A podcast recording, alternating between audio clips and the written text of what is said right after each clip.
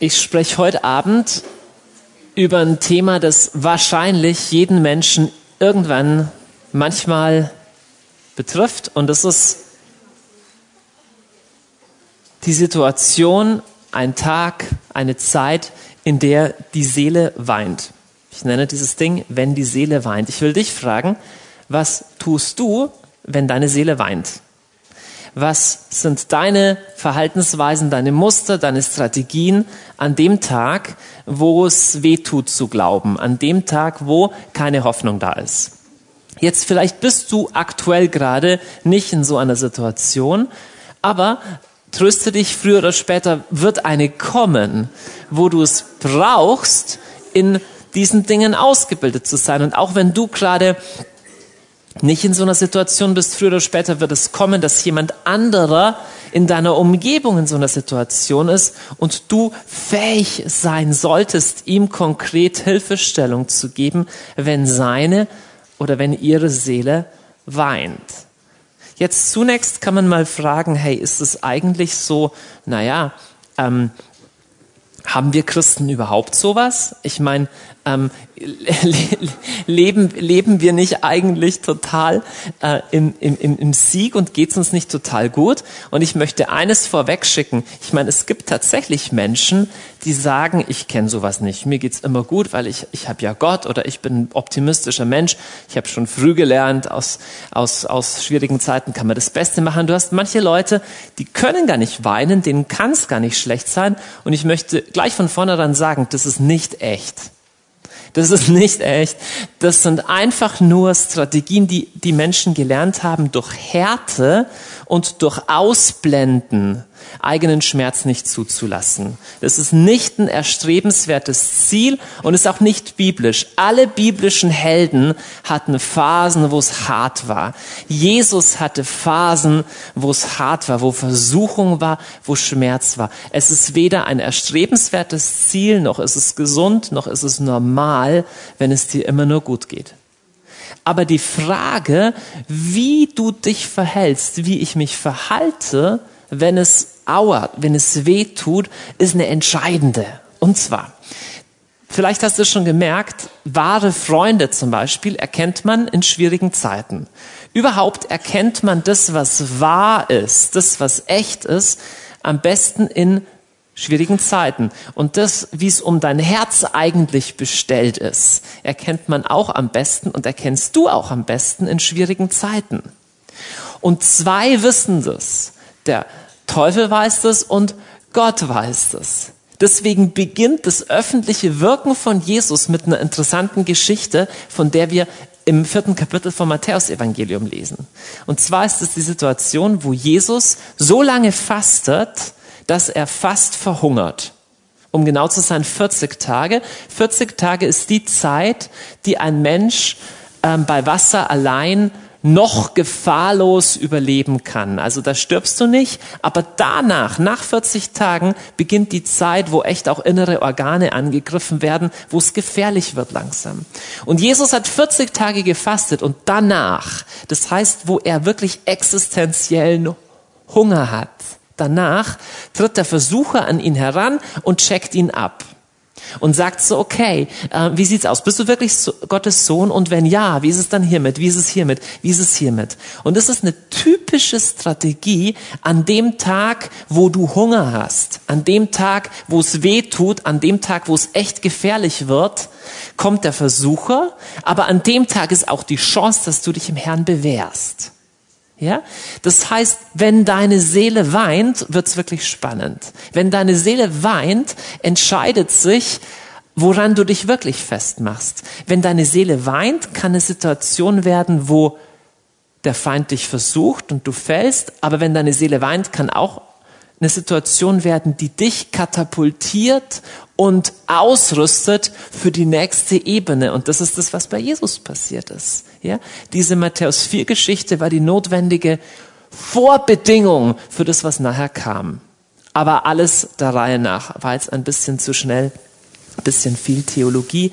Aber erstmal, wir haben hier schon mal festgehalten, dass Jesus selber, ich meine, der, der Sohn Gottes, durch Situationen von Leiden gegangen ist, und zwar mit einem Zweck. Wir lesen im Hebräerbrief, obwohl er der Sohn war, hat er durch Leiden den Gehorsam erlernt. Und das bringt mich zu meinem ersten Punkt. Ich, ich, ich nenne mal so den, die erste Hälfte heute, der Wert harter Zeiten. Und wenn du heute selbst durch so eine harte Zeit gehst, dann möchte ich dir zurufen, möchte ich dich am liebsten durchschütteln und dir sagen, hey, diese Zeit, durch die du gehst, die hat einen Wert. Das ist jetzt schwer zu sehen. Das ist, wenn du mittendrin bist, hört sich das an wie bloße Theorie, aber es ist trotzdem so.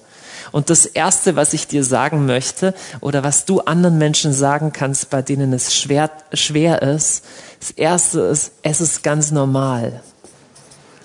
Das klingt noch nicht nach einem großen Trost zu sagen, es ist ganz normal.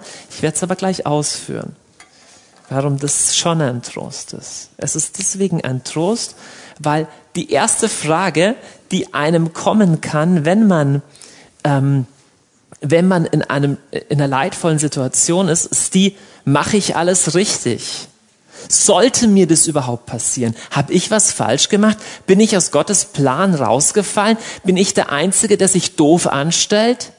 Ist es vielleicht so, dass es bei mir doch nicht funktioniert? Ist es vielleicht so, dass, dass, dass der Glaube und Gott und das Leben bei allen funktioniert, aber ich stelle mich einfach zu doof an?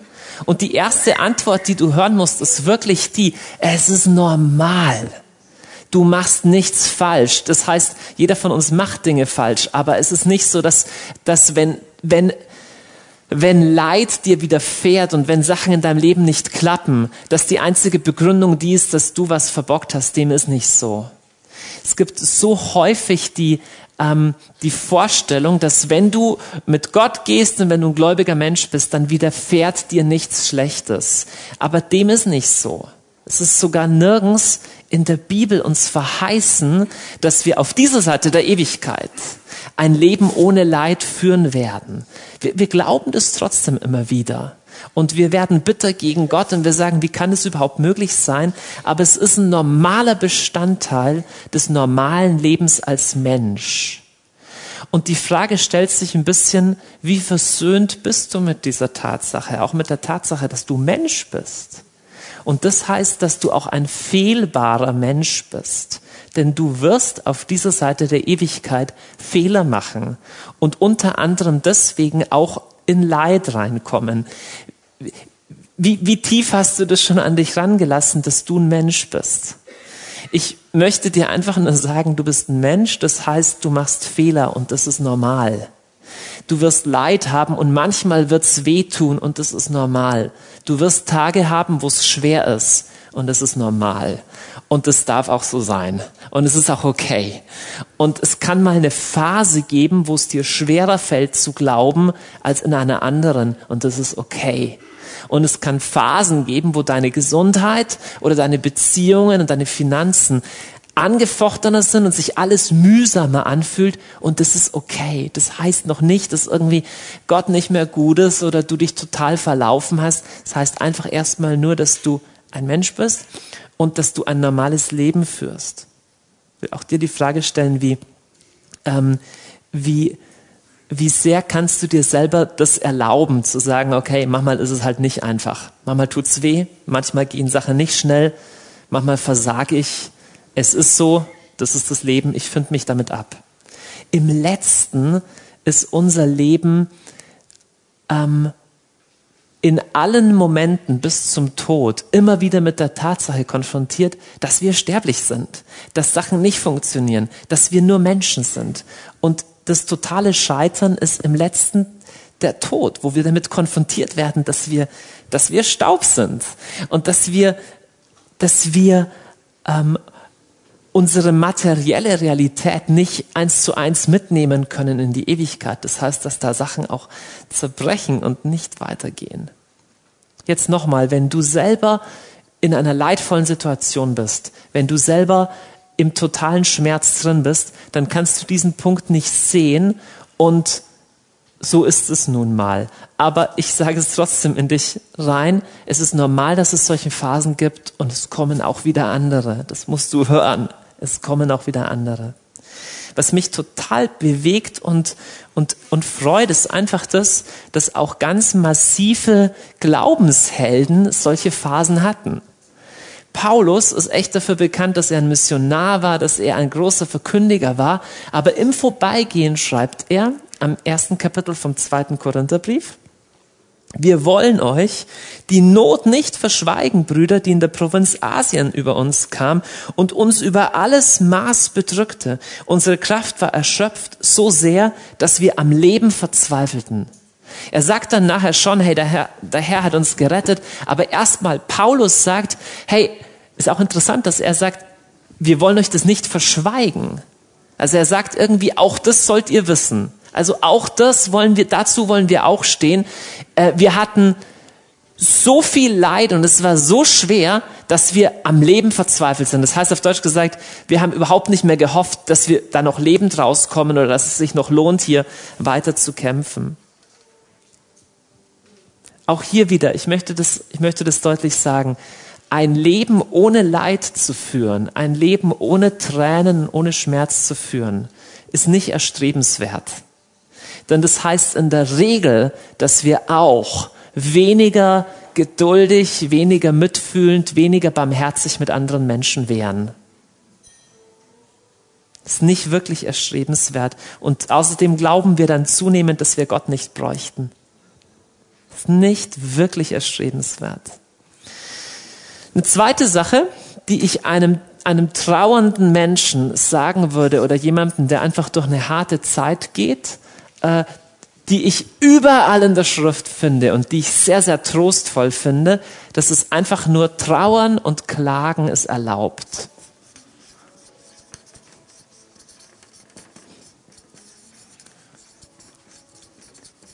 Am deutlichsten sieht man diese Wahrheit, wenn du die Psalmen liest. Ich finde es erstaunlich, weil weißt du, das ist ja geschriebenes Wort Gottes, heiliges Wort Gottes und es ist seitenweise voll mit Klagen. Da klagt der Psalmist, warum bist du weit weg von mir? Warum verbirgst du dich in Zeiten der Not? Warum hörst du nicht auf, auf, meinen, äh, auf meinen Schreien? Und bei Tag rufe ich und bei Nacht, aber und so weiter. Und was mich total bewegt, ist, ähm, indem der Psalmist klagt und trauert, verwandelt sich nach und nach seine Klage zu einem, zu einem neuen Ja zu Gott. Aber das geht nicht sofort. Wir könnten ja meinen, ein Christ klagt gar nicht. Ja, weil, weil der Schmerz, den gibt er den Herrn ab und dann ist es gut. Aber der Herr denkt da ein bisschen prozesshafter. Und die menschliche Seele ist so gemacht, dass Trauern zum Beispiel ein notwendiger Prozess ist, der auch Selbstheilungskräfte aktiviert. Was heißt das? Deine Seele hat von Gott das bekommen, genauso wie dein Körper die Fähigkeit hat, sich zu regenerieren, hat auch deine Seele die Fähigkeit, auch leidvolle Dinge zu verarbeiten, aber nicht sofort. Und ein gesunder Trauerprozess ist nicht ungeistlich, weil der Christ ja nur jubelt, sondern ist Teil dieses Selbstheilungsmechanismus deiner Seele. Und Gott geht da mit einem mit. Und zwar nicht, dass er sagt, werd da schnell fertig, dass du mich schnell wieder preisen kannst. Selbst dieses Klagende ist Teil von Lobpreis in den Psalmen mit eingebaut ist diese ganze Fülle von Emotionen, auch dieses Herr, ich klag dir mein ganzes Leid, ich bring dir das, weil der Trick ist folgender. Leiden neigt dazu zu vereinsamen. Das bedeutet, ähm, wenn du viel leidest, fängst du an, in einen Monolog mit dir selbst zu kommen und, und, und es dreht sich um sich selbst. Und allein indem du das zu Gott klagst, bricht es auf und es wird Gebet daraus. Auch wenn du sagst, ich kann Gott nur meinen ganzen Trauer und meine Wut und meine Enttäuschung entgegenschreien, dann tu das. Er hält das aus. Er hat übrigens kein Problem mit seinem Selbstwertgefühl. Er er hält es aus, wenn du ihm sagst, Herr, ich bin enttäuscht von dir und ich verstehe das nicht, ich habe Zweifel an dir. Er hält es wirklich gut aus. Es ist übrigens sowieso so, ähm, in jeder leidvollen Situation, das, was du wirklich unbedingt brauchst, sind nicht die Antworten. Häufig fragen wir, Herr, warum hast du das zugelassen? Warum muss das so sein? Aber was du in erster Linie brauchst, ist Frieden mit Gott. Und es gibt einen Frieden mit Gott, der das Verstehen übersteigt. Das bedeutet, dass du sagst, ich verstehe es noch immer nicht, aber Herr, ich bring dir meine, meine, meine Trauer, meine Enttäuschung, meine unerfüllten Wünsche, meine Sehnsüchte. Herr, aber ich kann mit dir im Gespräch sein und, und darin ist ein gewisser Friede. Das heißt nicht, dass es gleich nicht mehr weh tut, aber es heißt, dass nach und nach Friede kommen kann. Man kann auch so zu Gott sagen in diesem Prozess von Trauern und Klagen, ich gehe nicht weg, Herr, bis du mir hier eine Antwort gibst. Das ist ein bisschen die Haltung, die auch Hiob hatte. Da kommen die ganzen Jungs und wollen ihn trösten und er sagt, nee, nee, ich will von Gott selber hören. Und das ist eine gute Haltung, ähm, dass du sagst, Herr, ich, ich, ich, ich brauche eine Begegnung mit dir an dem Punkt. Denn genau das wartet auf dich und es ist der dritte Punkt. Ich will euch eine kurze Geschichte erzählen aus dem Leben von, von dem Propheten Elia. Das ist eine wahnsinnig interessante Erzählung über ähm, über einen der großen Männer des Glaubens. Und zwar kommt der Elia witzigerweise gerade von seinem größten Sieg. Ja, der hat alle möglichen äh, Baalspriester umbringen lassen und unglaublich und Feuer vom Himmel. Und dann auf einmal passiert was Komisches und das ist auch psychologisch ähm, tatsächlich bedeutsam dass häufig nach großen Erfolgen, wo man sich aber vielleicht ein bisschen zu sehr ausgepowert hat, kommt auf einmal irgendwas ganz Kleines und bums, du sagst in dir zusammen. Und das war bei Elia auch so. Und zwar, es gibt eine Todesdrohung. Ja, und zwar die Königin Isabel sagt, hey, ich mach dich fertig. Und auf einmal der Mann Gottes, der gerade noch gesehen hat, dass Feuer vom Himmel fällt und dass der Herr die Feinde vernichtet, hat auf einmal Angst vor dieser einen Frau. Und auf einmal klappt die ganze Welle von Entmutigung über ihn ein und er sagt, ich bin nicht besser als meine Väter und alles äh, taugt nichts mehr und er sagt, mit leidenschaftlichem Eifer bin ich für den Herrn, den Gott der Heere eingetreten, weil die Israeliten deinen Bund verlassen haben, deine Altäre zerstört und deine Propheten mit dem Schwert getötet haben. Ich allein bin übrig geblieben und nun trachten sie auch mir nach dem Leben. Jetzt, das Interessante ist, dass Elia oft, so, so sehr betont, eifernd habe ich geeifert für den Herrn, heißt es im Hebräischen. Dieses doppelte Eifern. Und wenn du die Schrift so durchliest, muss man sich die Frage stellen, vielleicht hat Elia zu viel geeifert. Denn es stand zum Beispiel überhaupt nirgends drin, dass er diese Baalspriester hätte umbringen lassen sollen. Das war sein eigener Eifer, das war sein eigener vielleicht fanatischer Wille hier, was ganz besonders Eindeutiges, ein Exempel zu statuieren. Häufig ist es in unserem Leben so, dass der Herr erlaubt, dass wir in unserem falschen Eifer alles Mögliche tun, tun, tun und irgendwann merken wir, wow, das klappt nicht mehr. Und wir, wir, wir, wir landen so wie der Elia am Berg Horeb und sagen, okay, jetzt bin nur noch ich übrig und es bringt alles nichts mehr. Und was dann passiert, ist interessant. Es passiert nämlich dann diese Geschichte, wo Gott zu ihm sagt, okay, stell dich auf deine Füße und komm vor die Höhle raus. Und was dann passiert, kennt ihr vielleicht aus der Kinderbibel und so, das ist das, wo erst ein Feuer und dann ein Erdbeben und ein mächtiger Wind und so ein Sturm kommt und in alledem ist der Herr nicht. Und dann kommt ein leises, sanftes Säuseln und in diesem Säuseln ist der Herr. Und der Herr begegnet Elia auf eine neue Art und Weise. Und wo immer du in ein Scheitern, in Situation von Schmerz bist, ist eigentlich Zeit für eine neue Begegnung. Damit meine ich, das Einzige, was dich wirklich retten kann und was dich wirklich ein Stück weiterführt, in, wenn, wenn du in einer Sackgasse bist, wenn du, wenn du auf Grund gelaufen bist, ist eine neue Berührung mit Gott. Und das ist nie das Gleiche wie das, was du vorher schon hattest. Du musst sozusagen auf der anderen Seite der Klagemauer, jenseits dieses, dieses Schmerzes, den du mit dem Herrn durch, durcharbeitest und durchringst, ihm auf eine neue Art und Weise begegnen, aber das braucht Zeit. Und eine innere Haltung kann eine sein, wie es gibt ja da den, den Israel, also den Jakob, der mit Gott ringt und sagt, ich lass dich nicht los, bis du mich segnest.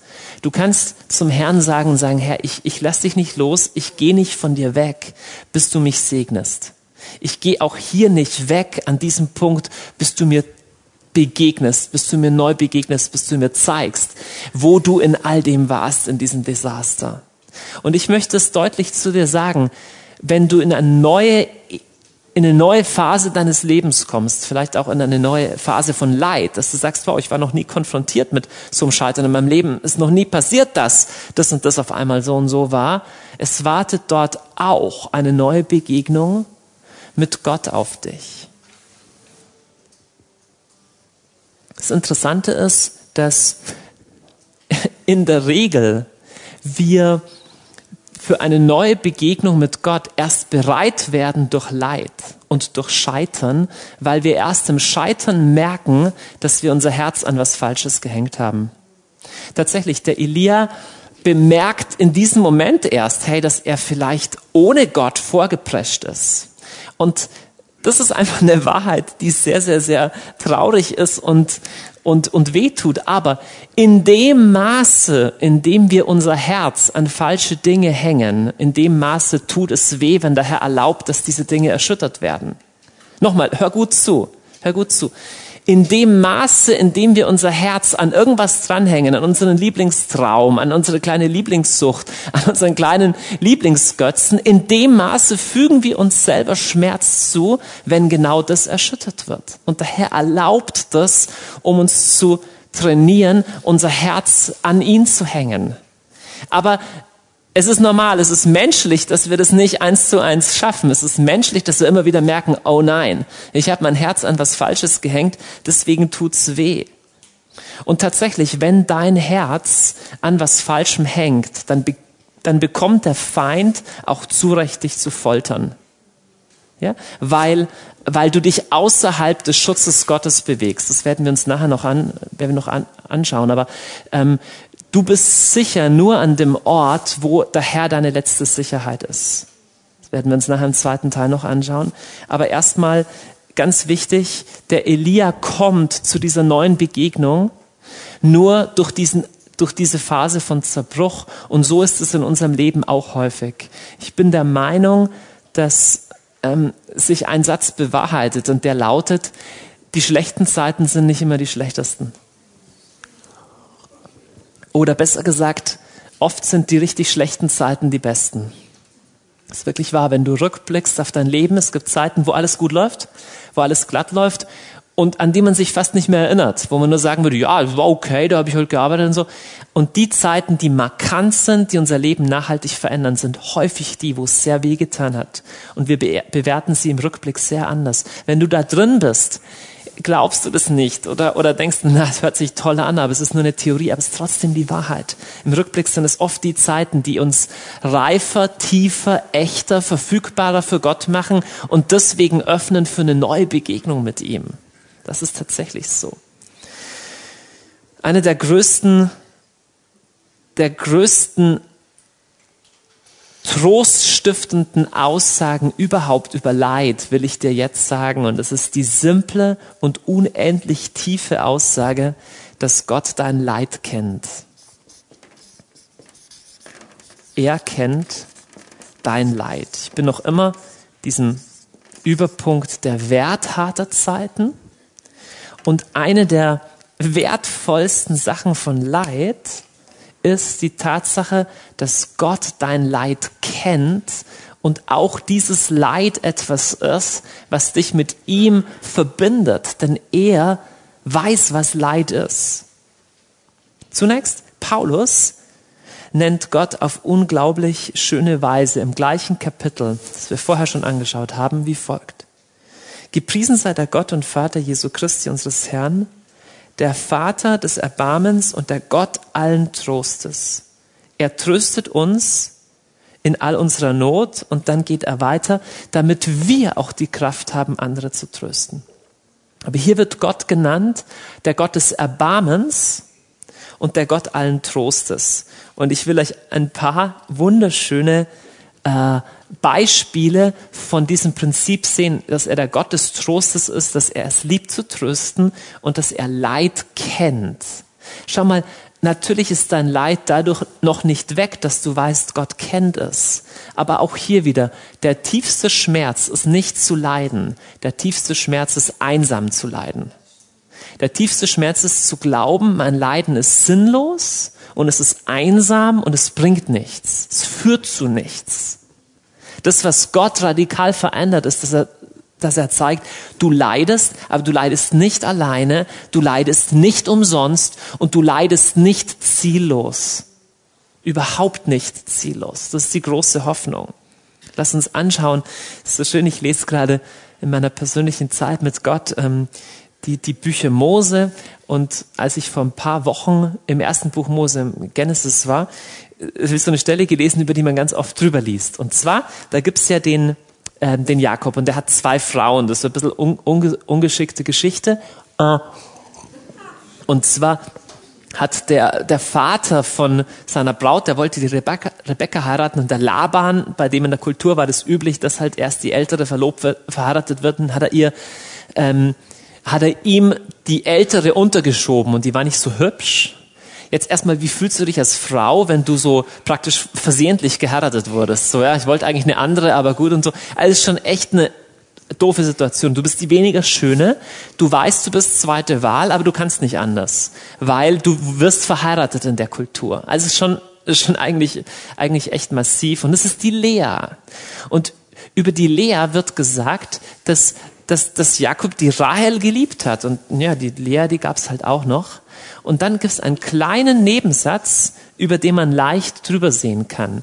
Und zwar steht im 29. Kapitel, als Gott sah, dass Lea ungeliebt war, auf Deutsch gesagt, kommt dann raus, hat er ihr viele Kinder geschenkt. Ähm, aber das Entscheidende, was ich hier finde, ist diese simple Aussage, dass Gott sieht, dass hier jemand weniger geliebt wird. Das bewegt mich so, weißt du, er ist, er ist der Herr des Himmels und der Erde. Und er könnte auch sagen, hey, sei froh, dass du überhaupt einen Mann hast oder sonst was. Äh, aber er schaut runter und er sagt, hey, Moment, mir entgeht es nicht, dass du weniger Liebe von Menschen abbekommst. Und mich bewegt es. Tatsächlich, mich bewegt es zu handeln. Sagt mir so viel über Gott. Gott könnte auch sagen, es ist halt Gerechtigkeit, jeder kriegt etwa das Gleiche, jetzt lerne damit umzugehen. Ja, das auch, aber erstmal er sagt, du weißt was, mir fällt es auf, du bist zu kurz gekommen, du wirst weniger geliebt. Der Herr ist einer, der Leid bemerkt. Jesus genauso. Du musst mal lesen im Evangelium immer, wenn steht, Jesus sah. Die interessantesten Aussagen. Zum Beispiel, da wird eine, die, die Witwe von einer, ähm, ein, der Sohn einer Witwe stirbt und wird gerade beerdigt. Und Jesus, das ist Jüngling von Nein, und Jesus sieht, dass das der einzige Sohn ist, dass sie eine Witwe ist und geht hin und weckt die von den Toten auf. Wahrscheinlich sind da viele Leute gestorben zu der damaligen Zeit, aber Jesus sieht es und sagt, Moment, das ist dein einziger Sohn und du hast keinen Mann mehr. Und es geht ihm nahe. Andere Stelle, ähm, hunderte von Kranken überall. Teich Bethesda. Jesus geht rein und heißt es, als Jesus sah, dass er schon lange krank war. Moment, Moment.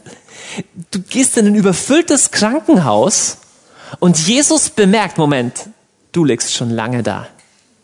Die anderen liegen noch nicht so lange da. Man sieht dir an, dass du schon lange da liegst. Und in Jesus rattet das Moment. Es sind Jahre, die du hier liegst und du, hoff, du, du hoffst auf Heilung und nichts ist passiert.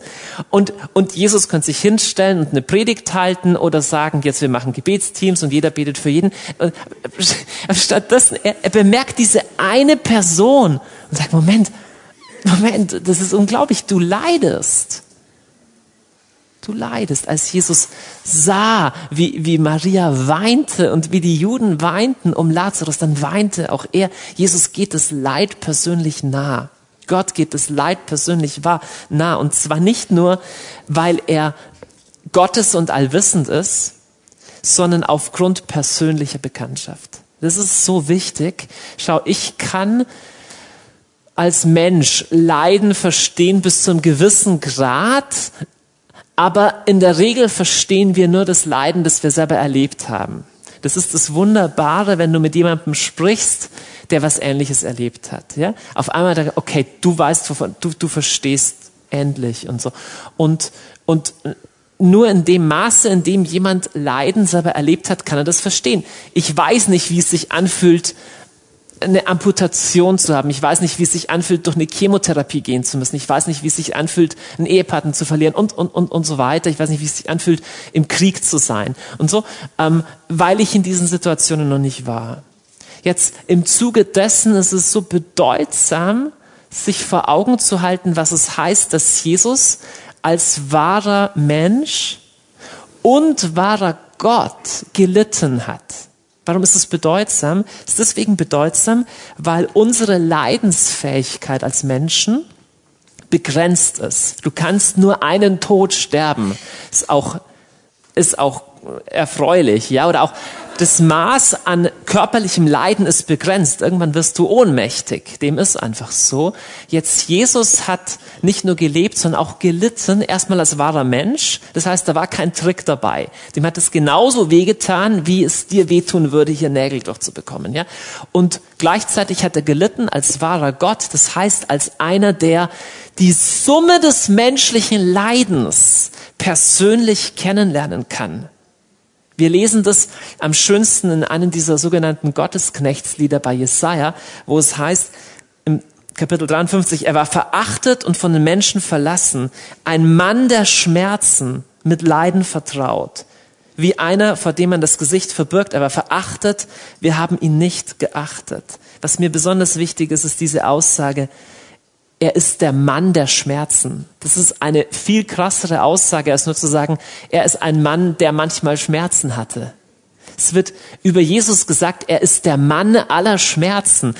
Ja, er ist der siegreiche König. Ja, er ist der Herr, er ist der Auferstandene, auch das. Aber wenn du in Schmerzen bist und wenn du zu jemandem sprichst, der in Schmerzen ist, dann erhebe den Blick der Person zu dem Mann am Kreuz und sag, er ist der Mann aller Schmerzen. Er ist vertraut mit jedem Schmerz, mit jedem, mit dem Schmerz, ein Kind zu verlieren, mit dem, mit dem Schmerz, körperlich durch, durch das Schrecklichste zu gehen, in, in, in Krieg zu sein, Verfolgung, Heimatlosigkeit, Einsamkeit, zu erleben. Er ist der Mann aller Schmerzen. Er weiß zutiefst, was es ist. Glaube nie, er wüsste das nicht. Sag nie, okay, Gott, du sitzt auf deinem Thron. Nein, er weiß, was es heißt zu leiden. Er kennt dein Leid. Er kennt deinen Schmerz. Und er spielt es nicht runter, wie es manche Leute tun. Stell dich nicht so an. Er tut es nicht. Er versteht zutiefst, was es heißt. Im letzten kleine Seitenbemerkung zu dem Thema Leid. Im letzten sind die tiefsten emotionalen Leiden, die wir haben, tiefsten, sind immer emotionale Verletzungen, die wir aus der Kindheit mittragen, die durch neue Situationen wachgerufen werden. Die massiven emotionalen Nöte, die, boah, die so laut schreien, sind deswegen so heftig, weil sie uns konfrontieren mit ganz, ganz, ganz tiefen Grundverletzungen aus der Kindheit. Und es gibt nur einen, der die verändern kann. Das kann nur eine neue Offenbarung der Vaterliebe Gottes verändern an diesem Punkt. Deswegen ist es entscheidend wichtig, dass du weißt, Vater, und Jesus und Heiliger Geist, Tröster, du kennst zutiefst diesen Schmerz und du bist der Einzige, der ihn wirklich ähm, berühren und verändern kann. Was ich so schön finde, und das ist der letzte Punkt von diesem Ding hier, ich habe ähm, ich hab neulich einen Brief bekommen, der mich total, total erschüttert hat und bewegt hat. Äh, und wo ein, wo ein Mann mir seinen ganzen Schmerz und seinen Frust und seine Bitterkeit gegen Gott geschrieben hat. Und zwar, der Brief ging in die Richtung, Sie haben ja gut predigen. Sie können da vorne stehen und vom lieben Herrn Jesus, was haben Sie denn vom Leben schon erlebt? Und Sie haben doch noch nie Leid erlebt und Sie sollten mal in meine Haut stecken. Und, und er hat so seine ganze Verzweiflung rausge, rausgeschrieben. Und mich hat es total getroffen. Ich habe mir gedacht, hey, wie, was muss der Mensch, was muss der alles erlebt haben? Und so sehr ich ihm Recht geben muss und sagen muss, ich weiß wirklich nicht, durch was du gegangen bist. Und wer bin ich, zu sagen, dass ich an deiner Stelle da leicht durchgehen könnte. Ja? So sehr muss ich aber sagen, dass ein Irrtum drin. Und der Irrtum lautet, das Glauben, was für schön Wetter sei. Und manche Leute glauben das. Manche Leute denken so, so die Christen und auf Gott vertrauen. Na klar, das kannst du, wenn es gut läuft. Aber solltest du mich mal sehen. Und die Wahrheit ist genau andersrum. Die Wahrheit ist, das ganze Evangelium, alles, was in diesem Buch steht, ist gemacht und geschrieben für Leute in Not. Und es ist wichtig, sich vor Augen zu halten. Wenn du mal schaust, Jesus hält eine Antrittspredigt in Nazareth und er zitiert eine alttestamentliche Stelle und in der wird beschrieben, welche Salbung Jesus trägt. Okay, hier wird beschrieben, was das Mission Statement von Jesus ist. Und Jesus liest vor, Jesaja 61, der Geist des Herrn ist auf mir, denn der Herr hat mich gesalbt. Er hat mich gesandt, den Elenden frohe Botschaft zu bringen, zu verbinden, die gebrochenen Herzens sind, Freilassung auszurufen den Gefangenen und Öffnung des Kerkers den Gebundenen. Das Evangelium von Jesus ist ein Evangelium für die Armen. das Evangelium für Arme. Wir, wir neigen das oft zu vergessen, weil ja, je mehr du mit, mit fromme Bücher liest und Theologie, könnte man meinen, man muss ganz schön gescheit sein, alles Mögliche drüber zu wissen. Und es ist für Leute, die mehr aus ihrem Potenzial machen wollen und die, keine Ahnung, die die Welt verändern wollen und Einfluss in der Gesellschaft für christliche Werte. Ja, ja und auch und absolut und total. Aber der Erstadressat von der Botschaft Jesu ist immer derjenige, der, der einen Retter braucht. Jesus geht sogar so weit zu sagen, du, nicht die Gesunden brauchen den Arzt, sondern die Kranken. Jesus sagt, wenn du, wenn du gerade gesund bist und alleine zurechtkommst, ähm, bin ich gerade gar nicht zuständig. Jesus ist gekommen für Menschen, die Probleme haben. Und das finde ich so mächtig, weil ich kenne das selber. Wenn du in Leiden bist, wenn Sachen nicht gut laufen, man kommt ins Fragen rein. Bin ich dann überhaupt richtig dabei? Weil allen anderen geht's ja gut. Und die heben immer die Hände in Lobpreis und die scheinen so übers Leben zu gleiten. Und viele Leute glauben sowas wie, der, der den Brief geschrieben hat, dass wer auch immer da vorne steht und predigt oder Lobpreis leitet, offensichtlich kennt er die Sorgen eines Sterblichen nicht. Ja, das denken wir immer voneinander. Du denkst immer, ich bin der Einzige, der das Problem hat. Und wenn du mit vielen Leuten redest, merkst du, dass es jeder denkt. Jeder denkt, er ist der Einzige, der das Problem hat. Und, und die Wahrheit ist, dass wir alle arm sind und alle krank sind und Jesus brauchen und dass das auch für Jesus okay ist, weil genau dafür ist er gekommen. Das ist echt okay. Das ist echt okay. Jetzt Lass uns im zweiten Teil anschauen, was kannst du denn konkret tun? Ich habe gesagt, es gibt einen Wert in harten Zeiten, das ist erstmal normal. Du darfst trauern und klagen. Auch harte Zeiten bringen dich in eine Position, Gott neu begegnen zu können. Er kennt dein Leid, er will dich berühren an diesem Punkt von Schmerz und Leid und er ist tatsächlich ein Gott, der ein Evangelium bringt für Trauernde und Leidende. Lass uns ein bisschen konkreter anschauen, was tun im Schmerz. Auch hier wieder für dich selber, aber auch um es weiterzugeben. Ich habe ganz viele Podcasts im Internet. Ich habe einen, der bei iTunes am öftesten gehört wird, und das ist der Podcast, der schlicht und ergreifend lautet, warum lässt Gott das Leid zu? Dieses Thema von Leid, dieses Thema, wie gehen wir um mit Leid und Schmerz, ist so essentiell in der Erfahrung des Menschen drin, dass wichtig ist, dass wir biblisch drüber, ähm, drüber Bescheid wissen. Und da versuche ich, ähm, ein paar Punkte zu geben, was ich nicht was ich nicht behaupte, ist, dass das die Lösung beinhaltet für jede Situation. Ich spreche zum Beispiel nicht drüber, dass es manchmal sinnvoll ist, dir Hilfe zu suchen von anderen Menschen oder professionelle Seelsorge oder Therapie oder, oder andere Hilfe, eine Schuldnerberatung, wenn du in finanzieller Not bist. Mir geht es jetzt erstmal nur um die Frage, wie hältst du dein Herz? Wie gehst du mit deinem Herzen vorwärts? Okay? Das heißt noch nicht, dass damit alle anderen Lebensbereiche ähm, schon abgedeckt sind. Das erste ist das Simpelste und zugleich das Wichtigste und etwas, was wir ständig vergessen. Und deswegen äh, wiederhole ich es gerne. Jesus sagt in Matthäus 11, kommt alle zu mir, die euch plagt und schwere Lasten zu tragen habt. Ich werde euch Ruhe verschaffen. Das erstmal, ich finde es so schön, dass Jesus das sagt. Jesus sagt, ich bin zuständig für die, die Lasten zu tragen haben, die sich plagen, die sagen irgendwie, es geht gerade nicht mehr. Jesus sagt, hallo, ich bin zuständig. Ich bin, mir wird gerade nicht alles zu viel. Ich bin gerade nicht gestresst. Ich bin gerade nicht Depri oder sowas. Kannst gerne zu mir kommen. Ist okay. Hier ist Platz. Komm. Und das erste ist so simpel und wir tun es trotzdem ganz oft nicht. Das ist einfach, komm zu Jesus. Komm zu Jesus bedeutet nichts anderes, als dass du mit ihm darüber sprichst. Wir neigen dazu, gerne zu allen möglichen anderen erstmal zu kommen.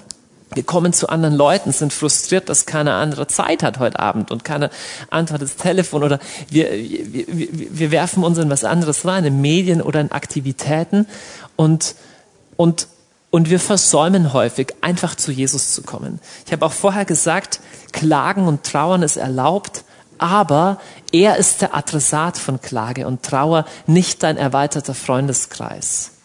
Ja, denn sonst wirst du anfangen, einfach Trost und, und Selbstbeweihräucherung und Bauchpinseln bei Leuten suchen. Das ist auch mal okay, ist menschlich, verständlich. Aber im letzten ist Jesus derjenige, zu dem du kommen kannst, der, ähm, der dein Tröster ist und der dein Freund ist, so einfach es ist. Ein zweites Prinzip ist ganz ähnlich, und zwar wir lesen überall in der Schrift, speziell im Alten Testament, eine ganz wunderbare Eigenschaft Gottes oder eine wunderbare Rolle Gottes, die ich persönlich sehr schätze. Im Psalm 9 zum Beispiel heißt es, so wird der Herr für den Bedrückten zur Burg, zur Burg in Zeiten der Not. Darum vertraut wer deinen Namen kennt, denn der Herr verlässt keinen, der ihn sucht. Ähm, der Herr ist ein starker Turm, er ist ein Fels. Das Problem ist nur, wir, ähm, wir meinen manchmal, also gut aufpassen, wir meinen manchmal, dass der Herr sich automatisch als Festung und Burg für uns zeigt, aber das ist nicht so sondern wir müssen lernen, uns tatsächlich bei ihm zu bergen. Was heißt es? Ich schreibe erstmal hin, lerne dich beim Herrn zu bergen.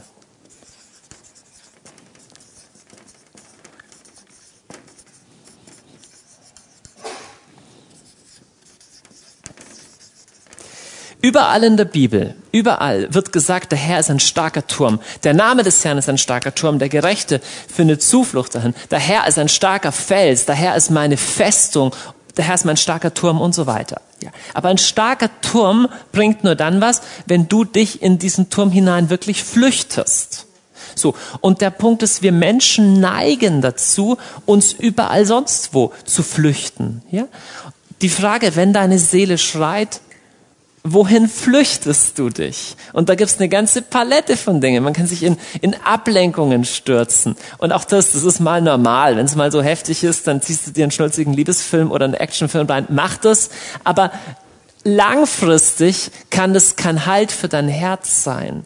Wir flüchten uns in, in, in, in eine Beziehung oder in Freundschaften, aber selbst das, nicht mal ein geliebter Mensch, kann eine, eine die Burg deiner Seele sein. Wir stürzen uns in Arbeit, wir flüchten uns in unsere Beschäftigungen, wir flüchten uns in Tagträume, wir flüchten uns in Medien, wir ballern uns zu mit Medien oder und so weiter. All das sind trügerische Burgen, aber wenn du, du wirst es merken, wo Jesus in der Wüste ist und Hunger hat, stellt sich die Frage, auf wen baut er sich? Wirklich auf das Wort Gottes oder, oder trickst er rum? Und wenn deine Seele weint, wenn es auer ist, wenn es weh tut, wird die Frage lebensentscheidend, Herr, bist du wirklich meine Sicherheit? Bist du meine Burg oder bist du es doch nicht? Du musst es selber rausfinden. Es kann dir keiner abnehmen. Du kannst es in keinem Buch lesen. Ob du mit deinem Schmerz, mit deinen unerfüllten Sehnsüchten, mit deiner Einsamkeit, mit, mit deiner Verzweiflung, ob du wirklich beim Herrn aufgehoben bist, ob du, wenn du all das auf ihn schmeißt, all deine Bestätigung und deinen Schutz und die Liebe und die Sicherheit bei ihm suchst, ob du dann ins Leere fällst oder ob du merkst, dass dein Leben wieder Gestalt annimmt und dass du wieder, wieder Boden unter die Füße bekommst, das musst du selber rausfinden. Aber ich kann dir sagen, wenn du das rausgefunden hast, hast du was zu erzählen dann hast du was zu geben. Und dann wirft dich so schnell nichts mehr um. Der Betrug der Menschen und der Reichtum und das, was derjenige sagt und das, was derjenige sagt. Wenn du für dich rausfindest, und das ist natürlich ein Prozess, ja, aber wenn du für dich rausfindest, dass der Herr eine feste Burg ist in Zeiten der Not, wie der Psalm sagt, dann hast du ein lebenslanges Fundament. Hey, ich spreche nicht davon vom Kopf her, weil vom Kopf her wissen wir das, sondern ich spreche emotional so dass du merkst, Herr, ich kann mich zu dir flüchten, ich habe in dir einen Ort von Sicherheit, wo ich mich zurückziehen kann, wo ich dann sicher bin. Und das geht nicht automatisch, weil es in der Bibel steht. Du musst lernen, dich beim Herrn zu bergen. Das ist wie, du musst innere, innere Wege in deinem Kopf bahnen, zu sagen, ich berge mich beim Herrn. Das geht tatsächlich in Gedankenabläufen. Wenn es wenn es hart auf hart kommt, an was denkst du? Wohin flüchtest du dich? Auch mit deinem Kopf. In was, in, in was hinein träumst du dich, um sicher zu sein? Oh, so, das wird sehr, sehr praxis, sehr, sehr praktisch auf der Ebene von deinen Gedanken und, und deinen Gefühlen. Wirklich läuft in deinem Kopf sowas ab wie, ja, du bist meine Sicherheit, du bist meine Burg, du meine Burg und meine Festung, mein starker Turm, bei dem ich mich berge. Ist es, ähm, ähm, das kann zu, zunehmend automatisch in deinem Inneren werden. Und dann kommen harte Zeiten, dann, dann verläufst du dich, okay, dann checkst du es wieder, ich habe mich ja nicht mehr beim Herrn geborgen, sondern was anderes wurde meine Sicherheit. Was anderes wurde meine Sicherheit und wenn das angeknapst wird, wow, dann wankt mein Leben. Ja, das war meine ganze Sicherheit und jetzt wird die erschüttert. Ja, wunderbar, dass sie erschüttert wird. Jetzt erkennst du, dass der Herr nicht deine Sicherheit war, dass deine Sicherheit nicht in dir war. Übrigens, ist ganz wichtig, im Herrn deine Sicherheit zu haben, fühlt sich ganz ähnlich an wie eine Sicherheit in dir selber zu haben. Es ist mir wichtig zu sagen, im Herrn Sicherheit zu haben, ist nicht irgendwie so komisch religiös da draußen, ich bin irgendwo in den, Neb in den Wolken verankert. Nee, im Herrn deine Sicherheit haben heißt zutiefst bei dir selber zu wohnen und zu Hause zu sein in dem, wer du bist. Ja? Nicht auf so einer ständigen Wanderschaft, dass da draußen irgendwo ähm, die Sicherheit sein muss, nee, die, die kommt mehr und mehr in dich. Dass du weißt, ich bin gegründet in dem, wer ich bin und dass ich geliebt bin als der, wer ich bin. So fühlt sich das an, deine Sicherheit im Herrn zu suchen. Jetzt eine der wichtigsten Dinge, die du im Schmerz tun kannst und lernen kannst und trotzdem die unnatürlichste von uns, für uns Menschen ist die, eine Ewigkeitsperspektive einzunehmen. Ewigkeitsperspektive. Lass mich ein bisschen ausführen über das. Ähm, ich, ich möchte nicht so sehr ins Detail gehen über den Punkt, aber ähm, meine Frau und ich wurden in einem speziellen Moment unseres Lebens so von einem Tag auf den anderen mit der Ewigkeit konfrontiert. Ja? Und das, die Ewigkeit oder die Tatsache, dass du, dass du sterben musst, ähm, ist nichts, woran wir Menschen normalerweise viel denken, okay? Sondern wir leben so in dem komischen Rausch der Diesseitigkeit und sind total überrascht, wenn jemand stirbt. Es ist schon eigenartig, weil eigentlich ist die Sterblichkeit bei Menschen ist ja noch immer bei 100 Prozent komplett und, und trotzdem ist es immer wie so ein Erwachen, wie, wow, da ist jemand gestorben, weil das so weit weg ist von uns. Es war in früheren Zeiten einfacher ein bisschen. Leute waren viel mehr ständig konfrontiert mit der Ewigkeit. Ähm, und wir sind das normalerweise nicht. Und äh, vor, vor einigen Jahren schon hat, äh, haben, haben, hatten wir eine Schwangerschaft, meine Frau, und hat auf einmal eine Infektion bekommen. Und meine Frau musste praktisch von, von einem Moment auf den anderen ins Krankenhaus. Und ich war, saß irgendwo, krieg, krieg einen Handyanruf. Und so innerhalb von einer Stunde hat mein Leben sich so komplett gedreht. Ja, also von, von ich bin Student und alles läuft gut, wir erwarten unser zweites Kind, wohnen in München, mache Jugendarbeit, nächstes Wochenende bin ich irgendwo am Lehren auf dem Jugendwochenende und alles läuft gut und in zwei Monaten wollen wir in Urlaub fliegen. Ja, so in einer Stunde, okay, Möglichkeit, wir verlieren unser Kind, Möglichkeit, wir kriegen ein behindertes Kind und unser ganzes Leben verläuft anders, Möglichkeit, ich verliere meine Frau, äh, Möglichkeit, meine Frau muss zwei Monate im Krankenhaus sein und, und mein ganzes Leben muss ich umstrukturieren mit Job und mit, mit, mit Uni und allem. So, und solche Sachen gibt's jede Menge, jede Menge. Überall haben Leute ständig sowas, Schicksalsschläge, die von einem Moment auf den anderen das Leben komplett komplett um, umwerfen. Wir glauben das nicht, dass sowas passiert, aber es kann in einer Sekunde passieren und du merkst, dass alles, das ganze Leben, alles auf Sand gebaut ist, kann heute da sein und morgen komplett weg. Und es ist erstmal total erschütternd und schrecklich, aber gleichzeitig birgt es eine Chance, dass wir einen Blick bekommen für die Ewigkeit. Man kann sogar so weit gehen und sagen, jedes, ähm, jede Erfahrung von Leid birgt die Möglichkeit, uns zu erinnern, dass es Ewigkeit gibt. Jede, jedes Leid hat eigentlich eine Botschaft an dich und die lautet Doppelpunkt, du bist hier nicht zu Hause. Nee, wirklich. Ähm, wir Menschen leben in einem Paradox. Jeder Mensch hat Sehnsucht nach Leben. Sehnsucht nach Liebe, Sehnsucht nach Erfüllung, Sehnsucht nach Gerechtigkeit. Und dann erleben wir ein Leben lang, wie kaum hat das Leben angefangen, wird man schon älter und dann wird man krank und, und, und, und, und stirbt. Und kaum, kaum läuft's mal ein bisschen gut, kommt der nächste Schicksalsschlag. Kaum äh, läuft's gesundheitlich gut, kommt das nächste. Es ist wie so, wie so, du hast den Eindruck, wow, wow, das Leben ist ständig umgeben von, von, von, von, von Tod. Und es ist die Wahrheit. Das ist die Wahrheit. All das ist die Erinnerung daran, das ist noch nicht das wahre Ding. Not the real deal. Das ist nur das Vorspiel. Es ist Trug und Bescheuertheit, nur für das Diesseits zu leben. Denn du bist gemacht für die Ewigkeit.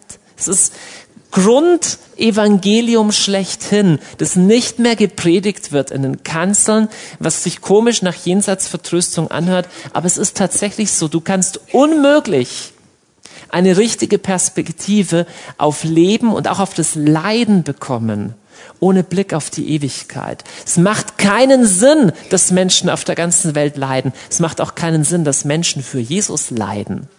Es macht keinen Sinn, dass die Märtyrer ihr Blut vergießen oder dass Menschen in die Mission gehen und ihr Leben riskieren, wenn es keine Ewigkeit gibt. Aber es gibt eine Ewigkeit. Das komplette menschliche Leben hätte keinen Sinn, wenn es keine Ewigkeit gäbe. Deswegen lass uns anschauen, was die Schrift sagt über die Ewigkeitsperspektive von Leid. 2. Korinther. Denn die kleine Last unserer gegenwärtigen Not schafft uns in maßlosen Übermaß ein ewiges Gewicht an Herrlichkeit. Uns, die wir nicht auf das Sichtbare starren, sondern nach dem Unsichtbaren ausblicken. Denn das Sichtbare ist vergänglich, das Unsichtbare ist ewig. Alles Leiden kann eine Ewigkeitsperspektive und kann eine Ewigkeitsrelevanz haben. Und es ist wichtig, dass du Leiden nicht nur bewertest nach dem, was hier los ist. Wir haben, wir haben die Vorstellung, Herr, du meinst es doch gut mit mir. Warum lässt du zu, dass ich durch Leid gehe? Die einfache Antwort vom Herrn ist, mir ist dein Herz noch wichtiger, als dass es dir gut geht. Sag mal ehrlich, bist du wirklich, würdest du wirklich zum Herrn sagen, Herr, ich will in erster Linie beliebt und reich sein, aber dass mein Herz egoistisch und eng und geizig und unbeständig ist, ist nicht so schlimm. Herr, bitte lass mein Herz egoistisch, engstirnig, eigennützig und, äh, un und unbeständig, aber bitte gib, dass ich mich gut fühle dabei. Also willst du das wirklich? Willst du das wirklich?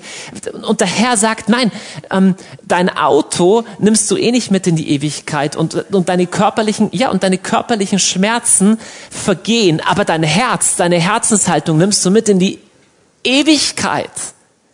Und der Herr sagt, okay, Du willst dein egoistisches, komisches, leicht ausflippendes, unbeständiges, ähm, ähm, selbstverliebtes Herz in alle Ewigkeit mitnehmen. Das ist echt das, was du willst so im Himmel. Und sagst du, nee, Herr, eigentlich will ich, dass da noch was passiert. Sagt, okay, dann musst du aber erlauben, dass auf dieser Seite der Ewigkeit nicht nur das passiert, was dir Spaß macht, sondern das, was dein Herz erzieht und trainiert. Und erzieht und trainiert hört sich nach Sport an, hört sich nicht so toll an, Aber der Hebräerbrief spricht seitenweise, seitenweise davon, auf so eindrucksvolle Weise. Kapitel 12. Alle Züchtigung, wenn du Züchtigung, wenn du dir den Vater vorstellst, der sein Kind misshandelt, das ist nicht gemeint. Stell dir, setz das Wort Training ein. Alle Erziehung, alle Züchtigung scheint uns zwar für die Gegenwart nicht Freude, sondern Traurigkeit zu sein. Nachher aber gibt sie denen, die durch sie geübt sind, die friedsame Frucht der Gerechtigkeit. Das, wo Gott eigentlich hin möchte, schau, alles Leiden kann dich ein Stück bitterer, ein Stück motziger, ein Stück beleidigter auf die Welt und die Regierung und deine Frau und den Rest und das Wetter machen oder ein Stück milder, ein Stück weiter. Das ist übrigens interessant. Die einzige Aussage, die Jesus je über sich selber sagt, wie er ist, Matthäus 11, 29, er sagt, ich bin sanftmütig und demütig von Herzen. So, so extrem. Weil im Leiden merkst du, wie bitter Leute reagieren. Du hast die nettesten Leute von der Welt, aber in einem Team, ja, aber wehe, wehe, wehe du tust jemanden mal kurz bisschen seine Rechte beschneiden. Du meinst es gar nicht böse, du tust ein bisschen, du tust eine kleine Befindlichkeit. Das ist gemein und ich bin total beleidigt und das kann überhaupt nicht wahr sein. So, wow, wow, wow, wow. Leiden offenbart schon, was wirklich drin ist. Und Jesus sagt, das, was hauptsächlich bei mir der Fall ist, ist, mein Herz ist demütig. Das bedeutet, ich bin da nicht leicht gekränkt. Das heißt, ich kann damit umgehen und ich habe eine innere Weite. Ähm, wenn jemand anderer bevorzugt wird, wenn ich übersehen werde, und das ist die Frucht, das lernst du in keinem Buch. Das ist die Frucht von einer guten Erziehung im Herrn. Und ich nenne das die Frucht eines sanften, ausdauernden Herzens. Die Frucht eines sanften, ausdauernden Herzens.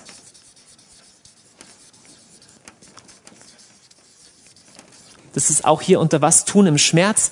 Damit meine ich einfach nur, richte deinen Blick darauf, dass entscheidend ist, dass das wächst. Gott hat eine Vision dafür, dass es dir gut geht. Versteh mich nicht falsch. Wir beten gern auch im Gebetshaus darum, dass der Herr dich materiell versorgt und alles. Aber noch wichtiger ist dem Herrn das, was in deinem Herzen abläuft. Und er liebt demütige Herzen und er liebt geduldige Herzen. Ich will kurz ein bisschen was über diese, über dieses Ding mit Geduld sagen, denn die Bibel ist voll von diesem Wert von Ausdauer. Ausdauer klingt nicht so sexy auf den ersten Blick, ist für Gott extrem wichtig, ein extrem hoher Wert. Lies mal im Jakobusbrief Kapitel 1. Seid voll Freude, meine Brüder, wenn ihr in mancherlei Versuchungen geratet. Ihr wisst, dass die Prüfung eures Glaubens Ausdauer bewirkt. Wir lesen genauso Hebräer 10, 35. Werft also eure Zuversicht nicht weg, die großen Lohn mit sich bringt. Oder Hebräer 12, 1. Da uns also eine solche Wolke von Zeugen umgibt, wollen auch wir alle Last und Fesseln der Sünde abwerfen und jetzt lasst uns mit Ausdauer in dem Wettkampf laufen, der uns aufgetragen ist. Ich möchte es sehr deutlich sagen, du brauchst Ausdauer. Und du wirst im Laufe deines Lebens, auch je älter du wirst, du wirst nicht weniger Ausdauer brauchen, sondern eher mehr. Und die natürliche ähm, Verfassung des menschlichen Herzens, die größte Versuchung ist aufzugeben. Einfach aufzuhören, zu sagen, hey, was soll's? Und das kann im Großen passieren, dass du sagst, okay, das Ganze mit Glauben schmeiß ich über Bord, aber es gibt auch das kleine Aufgeben, dass du sagst, hey, was, was, ich nehme es nicht mehr ganz so ernst. So ganz so schlimm. Komm, es sieht doch eh keiner. Ist nicht so tragisch. Hey, immer mal langsam machen und du verlierst dein Feuer. Und hier wird deutlich gesagt, nee, nee, nee, lauf mit Ausdauer. Du hast eine Ewigkeitsperspektive. Gott erzieht das. Ich finde es schön, dass Gott nicht nur der Kuschelpapa ist, sondern er sagt, hey, ich habe Interesse, dass dein Herz erwachsen wird, dass dich nicht jeder kleine Ding umschmeißt. Das heißt nicht, dass du hart wirst, aber auch, dass du eine Perspektive bekommst, dass du sagst, okay, das tut weh, aber ich blicke auf Jesus, den Urheber und Vollender meines Glaubens, der angesichts des Kreuzes die Schmach nicht verachtet hat, weil er wusste, was auf ihn wartet. Ich hätte auch gerne Gesinnung zu sagen, hey, heute werden Christen ihr Blut vergießen für Jesus. Und ich flipp aus, weil meine Frau mir den Kaffee falsch gemacht hat. Nicht, ich, ich will mich nicht beschämen und sowas, aber ich ich will mein Herz trainieren zu sagen, hey, das ist ein Training, das ist ein Wettkampf, das ist ein Lauf, den ich laufe, das ist ein Übungsfeld. Ich will, dass mein Herz weiter aus diesem Ding hervorgeht, nicht enger, nicht immer komischer, nicht kleinlicher, nicht komplizierter, meinen Befindlichkeiten behaftet, sondern jemand, der sagt, okay, da ist Leid und ich nehme das auch ernst und ich will das auch, ich will mich auch selber in dem ernst nehmen, aber ich, ich will mir ein Herz schenken lassen, mehr und mehr, das sanft und ausdauernd ist, das nicht den Frieden verliert so schnell. Auch hier wieder, im positiven, im positiv bewältigten Leiden bekommst du ein Herz, das milde für andere wird. Deswegen, ich möchte das sehr deutlich als Mutperspektive sagen durch was auch immer du gehst, leidend. Wenn du siegreich mit dem Herrn durchgehst, hast du einen Schlüssel für andere, die durchs Gleiche gehen. Und vielleicht ist das die wichtigste Antwort, warum es Leiden in deinem Leben gibt. Denn das war die Antwort für Jesus. Jesus wurde ein mitfühlender Hohepriester, weil er in allem wie wir in Versuchung geführt worden ist. Und wenn du sagst, hey, warum musste ich durch das Drama, weiß ich nicht, von Jobverlust und Arbeitslosigkeit gehen? Warum musste ich durch das Drama nach Scheidung gehen? Warum muss ich das Drama gehen, dass meine Kinder nicht glauben? Wie auch immer. Mit dem Herrn da durchzugehen und siegreich durchzugehen. Siegreich heißt nicht immer triumphierend wie ein Champion, aber das heißt, in Dialog mit Jesus, nahe an Jesus dran. Nicht perfekt, aber nahe an Jesus dran. Wenn du da durchgehst, bekommst du einen Schlüssel für andere, ihnen effektiv zu helfen, und zwar effektiver als jedes Buch. Weil Leute werden hören, wow, der ist ja durchs Gleiche gegangen wie ich und er lebt noch und es geht noch weiter. Ja, ich lebe noch und es geht noch weiter. Schließlich letzter Punkt. Es gibt eine eine Glaubensantwort auf Leiden, die so massiv ist und so hoch ist, dass sie wirklich ein, ein Heeresziel ist für uns schwache Menschen, aber ein Ehrfurchtgebieten ist. Und das lesen wir, ist die Antwort von Hiob. Und es ist ein ganz simpler Satz. Ihr wisst, Hiob ist ein gottesfürchtiger Mann. Und dann kommt der Teufel und sagt, hey, ich will den mal ordentlich testen. Und der Teufel bringt Verderben in das Leben von Hiob rein und Hiob antwortet auf massive Weise. Dann sagte er, nackt kam ich hervor aus dem Schoß meiner Mutter, nackt kehre ich dahin zurück. Der Herr hat gegeben, der Herr hat genommen, gelobt sei der Name des Herrn. Fast am massivsten finde ich die Aussage, der Herr hat gegeben, der Herr hat genommen. Sozusagen, Herr, wenn ich dir danke für das, was du mir gibst, wer bin ich, dir dann böse zu sein, wenn du es wieder nimmst? Es ist ja, es ist ja alles Geschenk. Und dieser Satz ist unglaublich schwer zu sagen, wenn du im Leiden bist. Unglaublich schwer. Und er ist trotzdem zutiefst wahr. Weil es fällt uns oft leichter, uns bei Gott zu beschweren, dass wir ABC nicht bekommen, aber wir vergessen, dass jedes Sauerstoffmolekül, das wir einatmen, nicht von uns produziert ist. Ja, dass kein Sonnenstrahl je von einem Menschen produziert wurde. All das nehmen wir selbstverständlich an. Und wenn wir irgendwas nicht bekommen, sind wir sehr, sehr wütend auf Gott. Und das ist keine einfache Übung, aber im letzten passiert die größte Transformation von Leiden, wenn du lernst zu danken. Das ist der letzte Punkt. Lernen zu danken. Und danken ist nicht so ein plattes Positivdenken, irgendwas Gutes wird schon drin sein, sondern um danken zu können, es erfordert tatsächlich eine Bekehrung, eine Umkehr des Herzens, die im, im Sinne von dieser Stelle zu sagen, Herr, im letzten, schau, ich hätte das so gern gehabt und es schmerzt mich so, warum, warum musste dieser Mensch sterben? Und ich verstehe das nicht. Und Herr, es bleiben so viele Fragen, aber im letzten ist alles, was ich habe, sowieso ein Geschenk von dir. Und ich gehe am Schluss zurück zu dir, Herr, und, und nehme nichts mit. Am Schluss am Schluss wird nur noch die Realität die sein, dass, dass ich, dass ich vor dir stehe. Und ich, nochmal, wenn du in schwerem Leiden bist, ist es schwer zu glauben, aber ich will es dir trotzdem entgegenrufen. Es wird wieder gut. Es wird alles gut. Wir Christen sind die einzigen Leute, die mit totaler Sicherheit sagen können, es wird alles gut. Wir lesen, und zwar nicht im Sinne von, es war nie schlecht, sondern wir lesen in Offenbarung 21, dass Gott die Tränen von jedem Auge abwischen wird. Aber das heißt, da waren Tränen vorher. Hier wird nicht gesagt, es wird gar keine Tränen geben. Es wird Tränen geben, aber er wird alle abwischen. Es wird alles gut und es wird sich am Schluss alles gelohnt haben. Im Hebräerbrief heißt es einmal, deswegen wirf die Zuversicht nicht weg. Werf die Zuversicht nicht weg. Ich will enden, indem ich die Geschichte von Lea weiter und zu Ende erzähle. Die Lea war die Ungeliebte und Gott hat gesehen, dass sie weniger geliebt war. Und Gott hätte auch einfach das Herz von dem Jakob umdrehen können, dass er die Lea jetzt mehr liebt, aber das hat er nicht getan.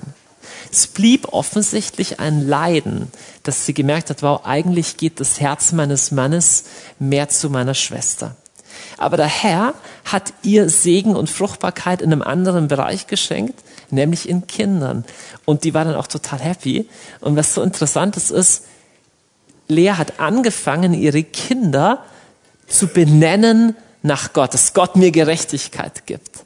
Und schließlich, so als die erste Serie von Kindern vorbei war, hat sie ihr Kind Judah genannt. Judah ist Lobpreis. Und sie sagt, ich nenne mein Kind Judah, denn diesmal will ich dem Herrn danken. Und das war der Durchbruch, dass sie ein für alle Mal gesehen hat, der Herr hat mich gesehen und ich will dem Herrn danken. Da war keine Bitterkeit mehr in mir. Und jetzt kommt's. Juda wurde das Königsgeschlecht Israels. Und aus Juda wurde Jesus geboren. Er ist der Löwe aus dem Stamm Juda. Er wird für immer benannt nach dem Sohn von der Frau, die weniger geliebt wurde. Aber die anfing dem Herrn zu danken, zu sagen, Herr, trotzdem, schau, du siehst auf mein Elend, ich habe nicht alles, alles, was ich brauche, aber du segnest mich trotzdem in den. Und der Herr wendet die Unheilsgeschichte und dieses von der weniger schönen Lea, von der weniger geliebten Lea. Und aus ihr wird Judah geboren. Am Schluss lesen wir, dass Jakob sie in in dem Königsgrab neben Rahel bestattet hat. Das heißt, am Schluss war für Jakob, ähm, da war kein Unterschied mehr an Wert und an Rang und an Würde. So kann der Herr alles zum Guten wenden. Das heißt nicht, dass immer Leid erspart wird, aber er hat immer eine größere Vision und er verdient immer dein Vertrauen. Er ist der total Vertrauenswürdige.